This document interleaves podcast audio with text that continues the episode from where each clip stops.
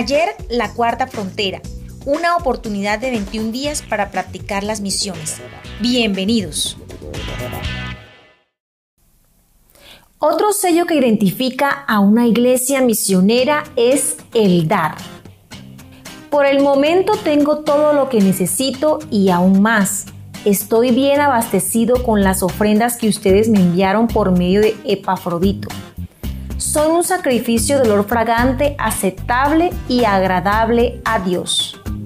En toda cultura el tema del dinero siempre ha sido un asunto delicado, por lo que implica su manejo.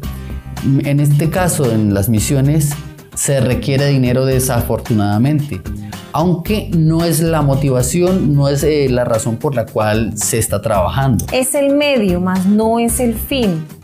Eh, cuando estamos en Jerusalén, todo lo que implica la gran comisión, ganar almas, discipular, pues no requiere mucho esfuerzo económico.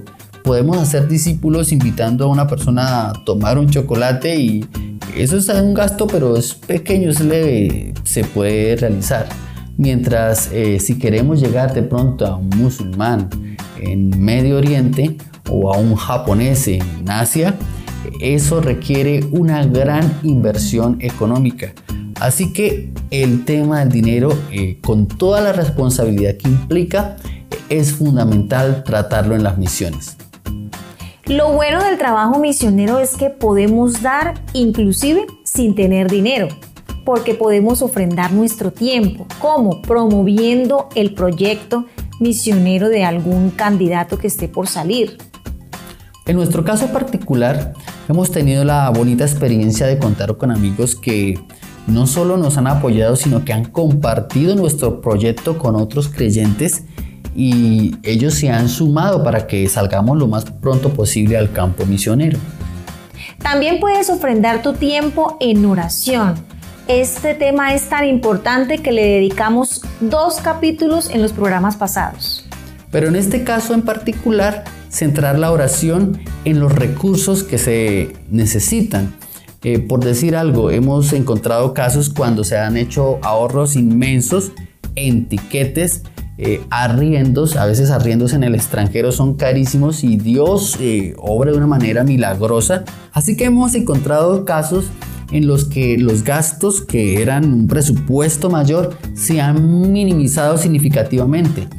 Todo en respuesta a las oraciones. Se abren puertas que tal vez estaban cerradas por un tiempo y por ejemplo, el presupuesto de un misionero eh, a veces se vuelve como una piedra de tropiezo para que llegue al campo.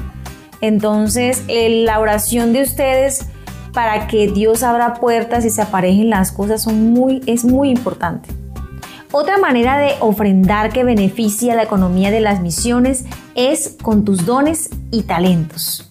Muchas personas pues tienen profesiones, carreras que si son de respaldo al trabajo misionero van a ser una gran ayuda.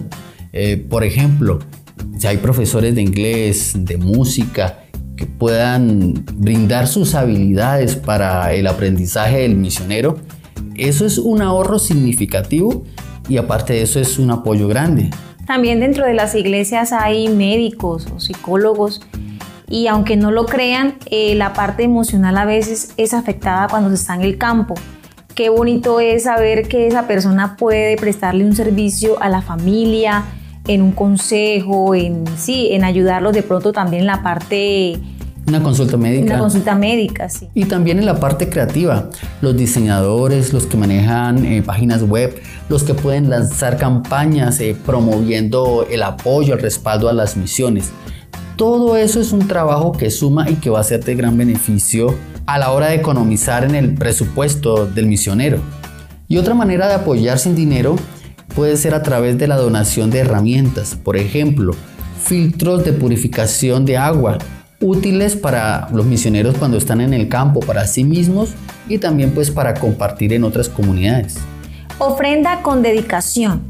Esta es otra manera que también nosotros podemos apoyar los proyectos misioneros. Eh, la venta de garaje ha sido muy utilizada para esto. Por ejemplo, una vez tuve esa experiencia que en la iglesia se recogieron muchas cosas que tal vez están en buen estado, se pueden vender, pero nadie las está utilizando.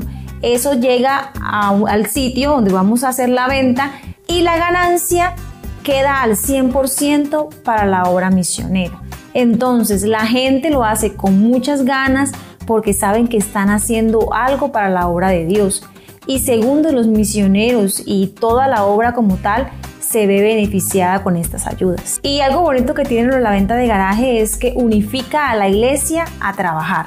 También se pueden hacer algunos sacrificios a la hora de preparar una ofrenda misionera. Ejemplo, si está el hábito de todos los fines de semana ir a comer hamburguesa con gaseosa, pues se puede suprimir uno o dos dependiendo de, su voluntad. Eh, por eso decimos que es una ofrenda con dedicación, porque usted tiene que poner el esfuerzo y negárselo y en vez de hamburguesa, pues se toma una agua panelita con pan. Otra práctica que se puede realizar es el ayuno misionero.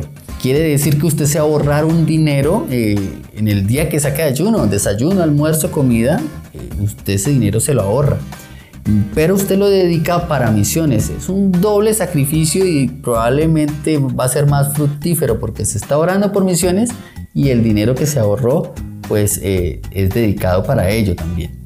Otra manera de ofrendar con dedicación es realizando un presupuesto. Tal vez nosotros los colombianos no tenemos la costumbre de tener un presupuesto de nuestros gastos, de lo que llega a la, a la casa, lo que sale, y manejamos la plata prácticamente que del diario, ¿no? Sí, lo que se llama este, plata de bolsillo, ¿no? Eh, de hecho es un problema de América Latina, eh, que no organizarnos eh, al mes y destinar el dinero que va a cada responsabilidad. En otras partes sí son mucho más responsables con esto. Mm, pero el reto del presupuesto podría ser un reto también, ¿no? El reto es aprender a hacer un presupuesto. Cuando se logra, nos vamos a dar cuenta de que el dinero nos puede alcanzar más porque nos hemos organizado mejor y eh, de ahí se puede obtener una buena ofrenda para las misiones. Mitos y verdades de las misiones. Las agencias misioneras son las encargadas de preparar y financiar a los misioneros, ya que estas son las que cuentan con los fondos necesarios para enviarlos. Más allá de ofrendar, la actitud de la ofrenda que usted dé es muy importante. Vemos el caso de Caín y Abel, donde Dios rechaza la ofrenda de Caín no porque sea inferior a la de Abel, sino porque la actitud que tenía Caín con su corazón era mala y por eso no la podía aceptar. Entonces la actitud mm, a la hora de dar es, es significativa para Dios. Un problema recurrente que hemos encontrado mm, a la hora de ofrendar es que muchas veces se hace de manera emocional. Eh, escuchar las historias de los misioneros, el esfuerzo que han hecho, eso conmueve mucho y en ocasiones de manera emocional eh, hay esos compromisos para ofrendar. Pero tan pronto pasa la emoción, entonces esas ganas de ofrendar también se van. Se vuelve algo momentáneo, o sea, por el momento que está como en el júbilo, el gozo de, sí. del ayudar. Entonces hay un peligro con, ser emocionado. Así que cuando se ofrende eh, es necesario que haya una seguridad real. Otra manera de ofrendar es a través del el compromiso. Hay personas, como en el caso anterior, que se emocionan, eh, se comprometen y cumplen, pero no hay una dicha, una felicidad al dar. Sencillamente eh, dijeron, sí, asumo el compromiso ya después eh, como que hay un arrepentimiento, pero lo hacen porque es un compromiso. Y la clave ahí es si el ofrendar a mí me hace feliz. claro, pues si usted es comprometido y lo cumple, eh, eso yo creo que tiene su beneficio, pero es mejor eh, cuando usted ofrenda con alegría. Pero lo más importante a la hora de ofrendar es hacerlo con convicción, independientemente del estado emocional en el que usted se encuentre es hacerlo con fe, sabiendo de que esa ofrenda pues va a trascender para que el Evangelio sea eh, llevado a otras partes. La ofrenda es más que dinero, es más que simplemente unos billetes, unas monedas. Sabemos que representa esfuerzo, trabajo, eh, es parte de la vida de una persona, horas laborales dedicado. eso es muy valioso y toda ofrenda que se recibe para misiones eh, se debe tomar como sagrada y emplearla eh, de la manera más eficaz y responsable posible. Actualmente la promesa de fe es uno de los métodos más utilizados para el envío de misioneros al campo. En el área económica, eh, pues cada proyecto tiene una exigencia diferente.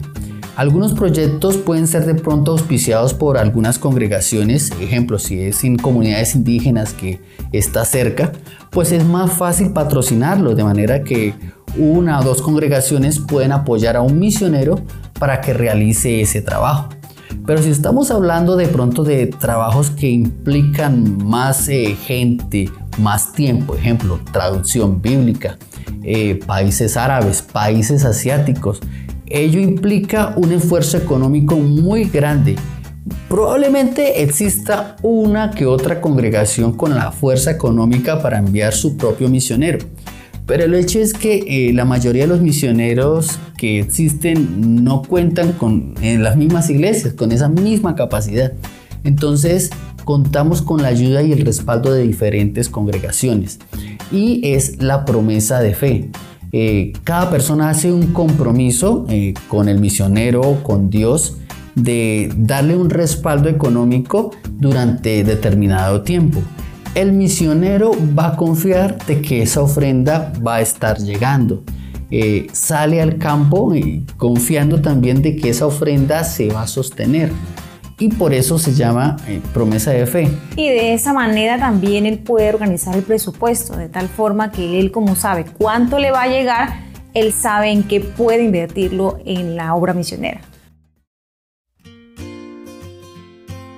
Mitos y verdades de las misiones.